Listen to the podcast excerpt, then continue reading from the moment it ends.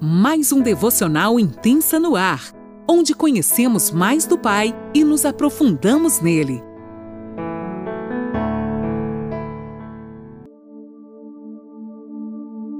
Bom dia! Mais um dia se inicia e eu, Lani Nola, falo com você de Criciúma, Santa Catarina. Que alegria te ter como companhia nesta manhã, onde mais um dia nós vamos aprender sobre as mulheres da Bíblia.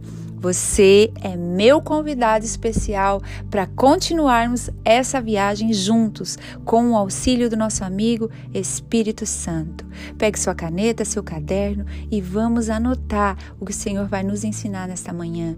Hoje a gente vai permanecer lá no Velho Testamento, vamos falar lá em 2 Samuel, no 11, do 1 ao 5, e a gente vai falar sobre a mãe de Salomão, Batseba. Vamos lá então? Mãe Salomão, faltou-lhe prudência. Uau! Segunda Samuel 11, do 1 ao 5, eu vou estar lendo na NAA.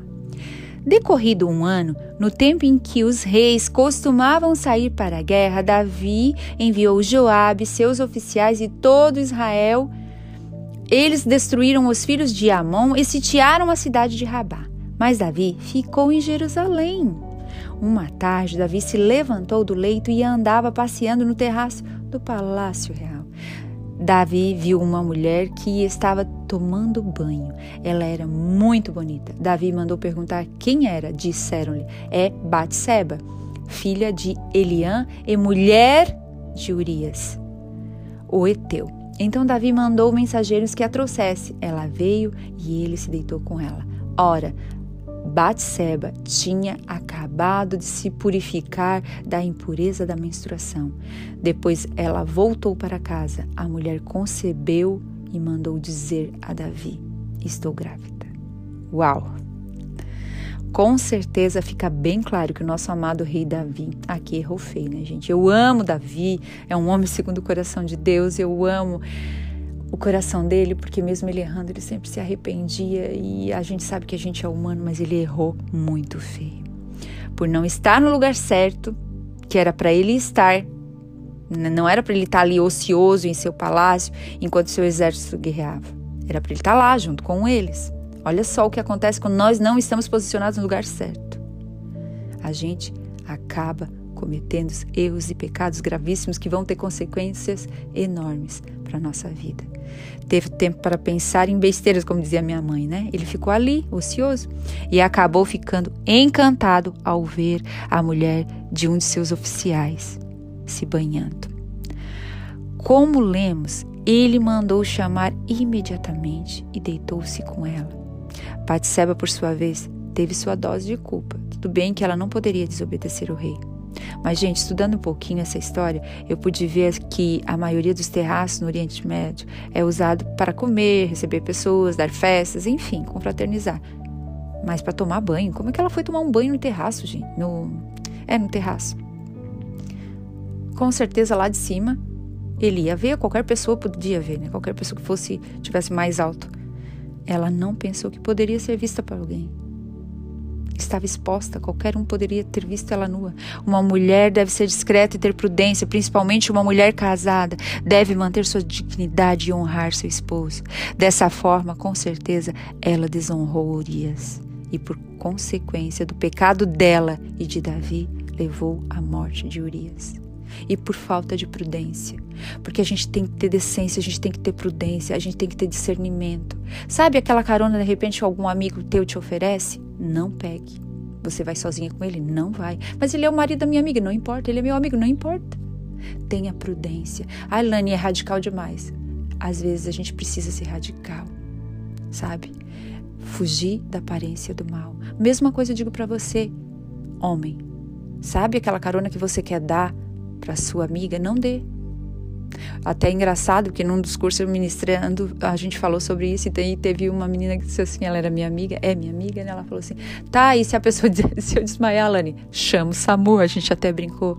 Gente, a gente deve fugir da aparência do mal e toda prudência faz muito bem. É melhor o ser menos do que o mais, não é isso que a gente tem aprendido? Mais à frente, veremos que esse filho que foi gerado em pecado também morrerá. Indo um pouco mais a fundo, vimos que Davi tramou a morte de seu soldado, já que suas tentativas de fazê-lo, deitá-lo com sua esposa, para parecer que o filho era dele, uma mentira, né? Foram frustradas. Tentaram os dois cobrir o pecado com mentiras. Nada fica escondido diante de Deus. Porém, a palavra nos diz que diante de Deus nada fica escondido. Não adianta, nada fica escondido. A verdade sempre é a melhor solução em tudo. Essa lição a gente deve agarrar com unhas e dentes. Não tente esconder o seu pecado. Confesse. Confesse a Deus para que Ele te perdoe. Confesse a alguém de sua confiança, uma pessoa idônea, e seja curado. Deus perdoou os dois, com certeza a misericórdia de Deus é muito grande e Ele nos perdoa. O nosso Deus é um Deus de segunda chance, todavia, a gente vai sofrer as consequências. Lembra quando Davi foi conversar com o profeta Natan, ele achou que estava falando de outra pessoa, a única ovelha de alguém Davi mandou matar, que era sua esposa, enquanto ele tinha quem ele pudesse ter. Nós devemos sim estar conectados com Deus e no lugar certo que Ele quer que nós estejamos, mesmo um homem de Deus como Davi, no lugar errado, cometeu erros. Então nós também podemos cometer muitos erros quando estivermos em lugares errados. Deus foi tão generoso que deu a, eles um segundo filho, o qual nós conhecemos por ser esse homem mais sábio do mundo, Salomão. O nome de Betseba Batseba aparece até na genealogia de Jesus por gerar Salomão. Gente, mas prestem atenção num ponto aqui. No entanto, seu nome está lá como a esposa de Urias e não como a esposa de Davi. Sim, a fatura dos nossos erros um dia batem a nossa porta. Vamos estar cientes de, de que o nosso pecado terá consequência. E nós vamos sim ter que passar pelas consequências dele. No entanto, como a gente já aprendeu e tem aprendido com as histórias das mulheres dessa Bíblia que erraram, não podemos deixar que esses erros nos paralisem.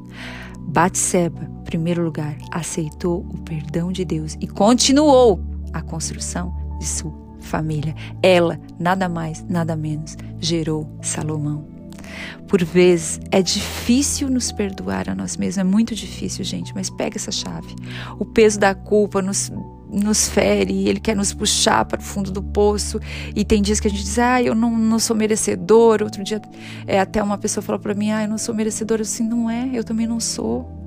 Nós não somos mas a gente precisa aceitar o perdão de Deus. Não aceite que o passado diga quem você é. Dá tempo de plantar sementes boas para colher bons frutos. Mostre Comece a mostrar no seu dia a dia, com a sua vida, frutos de arrependimento, se posicionando em Deus, vivendo segundo os desígnios dele para a tua vida. Não deixe que o passado defina quem você é e nem te paralise. Olhe para frente, siga adiante. Sejamos felizes diante do perdão de Deus sobre nós, celebrando a nova vida que ele nos concedeu.